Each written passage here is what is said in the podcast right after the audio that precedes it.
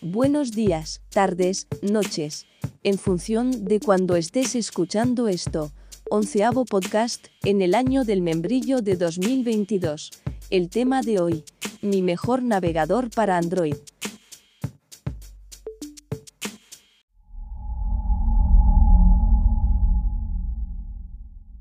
El tema del tipo de navegador que utilizamos habitualmente cuando navegamos desde nuestro smartphone Considero que no está suficientemente ponderado, que la mayoría de personas no le otorgan la importancia, sobre todo en aspectos de seguridad y privacidad, que puede tener para nuestro día a día.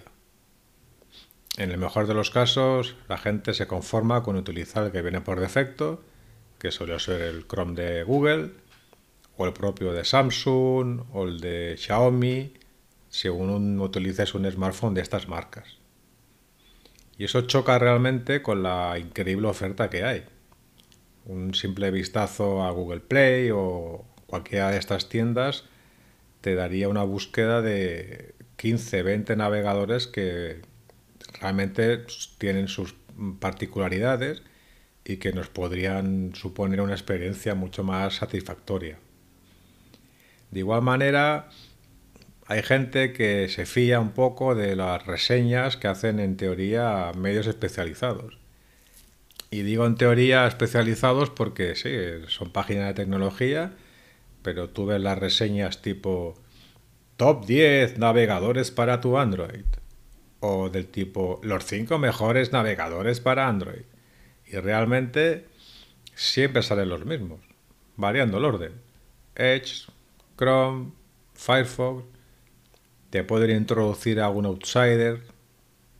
Ahora puede entrar Brave, ahora puede entrar Vivaldi, pero básicamente siguen anunciando y promocionando los mismos navegadores, que ciertamente pues funcionan bien, pero que según el uso que tú necesites eh, se te pueden quedar cortos, o según el tipo de móvil que tengas pueden complicar tu navegación por el consumo de recursos. Esto me lleva a otro punto muy importante. No existe un mejor navegador para Internet en tu móvil Android. Todo va a depender, como tantas y tantas cosas en la vida, de tus necesidades. Si, por ejemplo, tu uso del navegador en el móvil se limita a pulsar un enlace cuando te lo envían por WhatsApp, pues es comprensible que no te quieras complicar la vida y que con el que te venga de serie pues sea más que suficiente. Pero si por contra tú eres una persona que ponderas la seguridad y la privacidad, está claro que Chrome, el de Samsung o el de Xiaomi son una lacra, que lo primero que tendrías que hacer es desinstalarlos y buscar otras opciones que sí te den ese plus de privacidad y de seguridad. Opciones que hay y que, como he dicho, en abundancia. En mi caso en particular, siempre me he encontrado con una cierta dualidad. Por una parte, sí que me preocupa la privacidad y la seguridad, pero por otra también me resulta muy cómodo que el navegador pues me guarde inicio de sesión, eh, todas las cookies habidas y por haber, pues por ejemplo para gestionar las cuentas de Gmail, que en mi caso pues son 6 o 7, ¿no? O cuando entro en una de las tiendas online que suelo comprar a menudo. Y por otro lado, hay muchas páginas que me resultaba muy molesto que me saltaran continuamente scripts disparando un vídeo en autorreproducción o algunos banners de publicidad que no se pudieran bloquear mediante el bloqueador que incorporara de serie o mediante la extensión de uBlock Origin. Para el que no tenga claro qué es esto de los scripts, por ejemplo, son partes de código que van bebido y que no puedes bloquear de forma externa, sino que tienes que bloquear su ejecución. Por ejemplo, como he comentado, el caso de muchas páginas que estás leyendo y te salta un vídeo. Ese vídeo no se puede bloquear si no es mediante un bloqueador de scripts. Entonces, la forma que había estado gestionando esto era muy sencilla.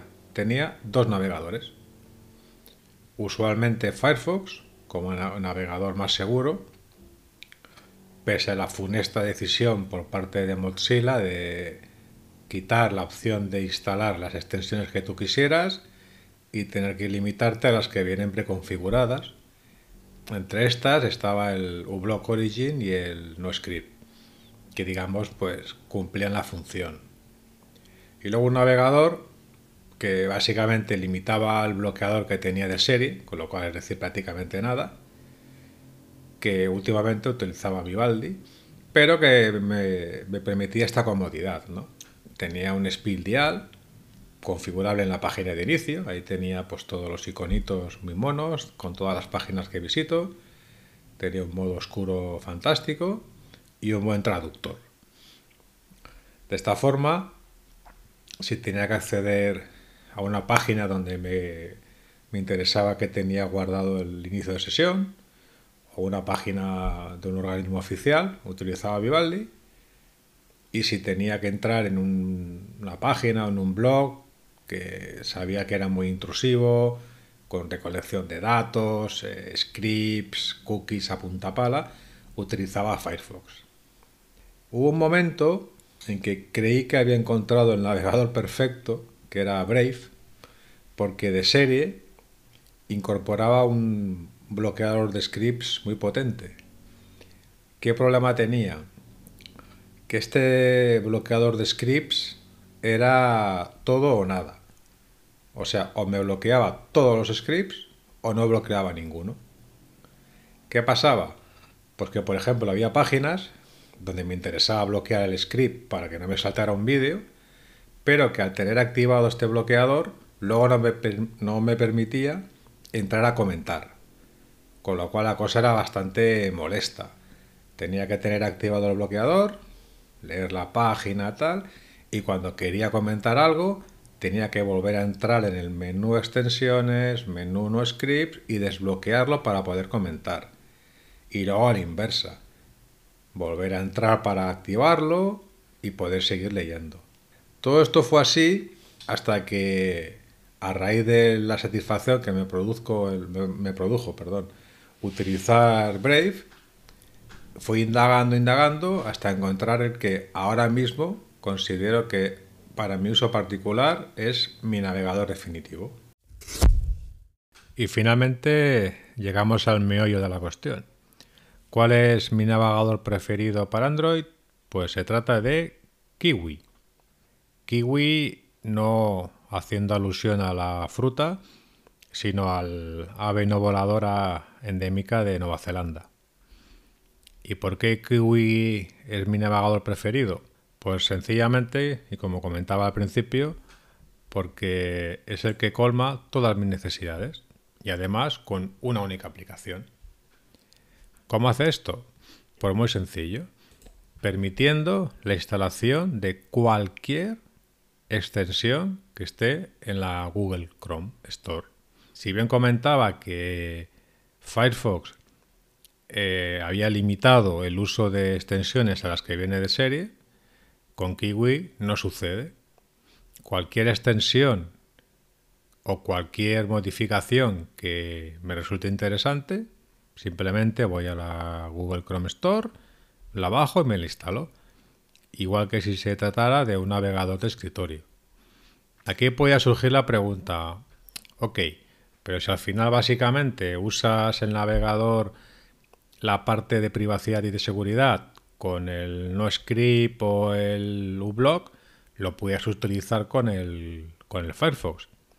Cierto, pero si por ejemplo eh, uBlock o NoScript tuviera algún problema de seguridad o simplemente hubiera una extensión que siendo similar me convenciera más, mediante Kiwi la puedo cambiar.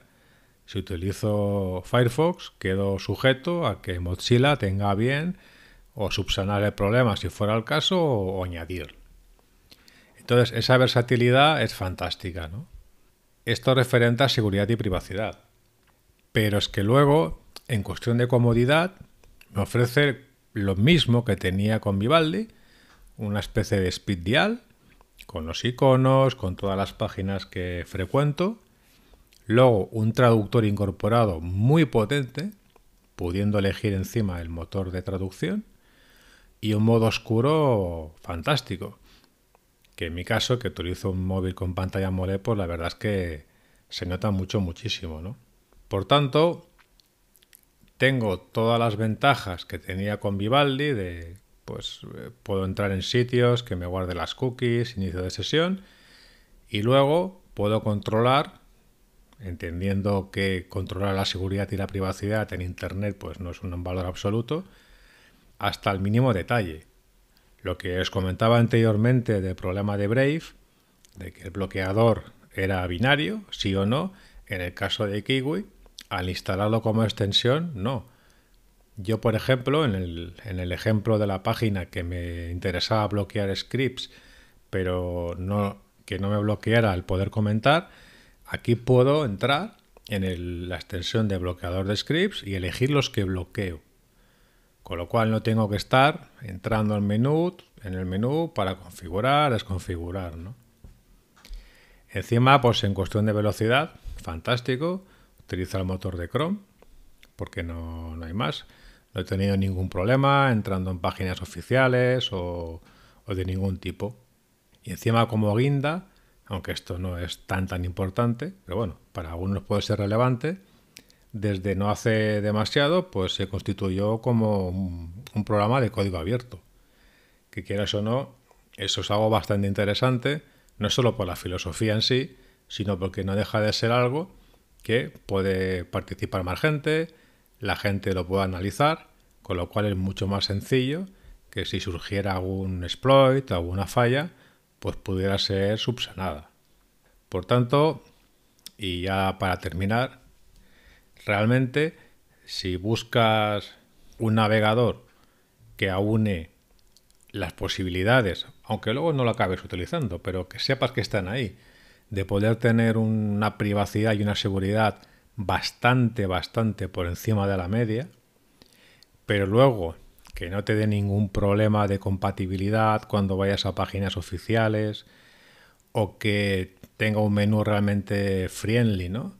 Como digo, ¿no? Pues le das importancia a la estética, una buena página de inicio muy configurable, si como es mi caso es muy importante que tenga un buen traductor, pues realmente Kiwi te lo ofrece. Encima eh, también tiene versión de, escritorio, si lo quisieras para sincronizar. Y lo dicho, llevo utilizando este navegador varios meses y no solamente no he tenido ningún problema, sino que encima no he hecho nada de menos. Respecto a lo que antes utilizaba dos navegadores, pues con Kiwi me lo ofrece todo en uno y todos son ventajas. Espero que al menos os haya resultado interesante y que realmente le deis una, oportunidad a, este navegador. Porque a, fin de que lo acabéis utilizando o que no, ya os digo que en ningún caso os va a defraudar. saludo y nos vemos.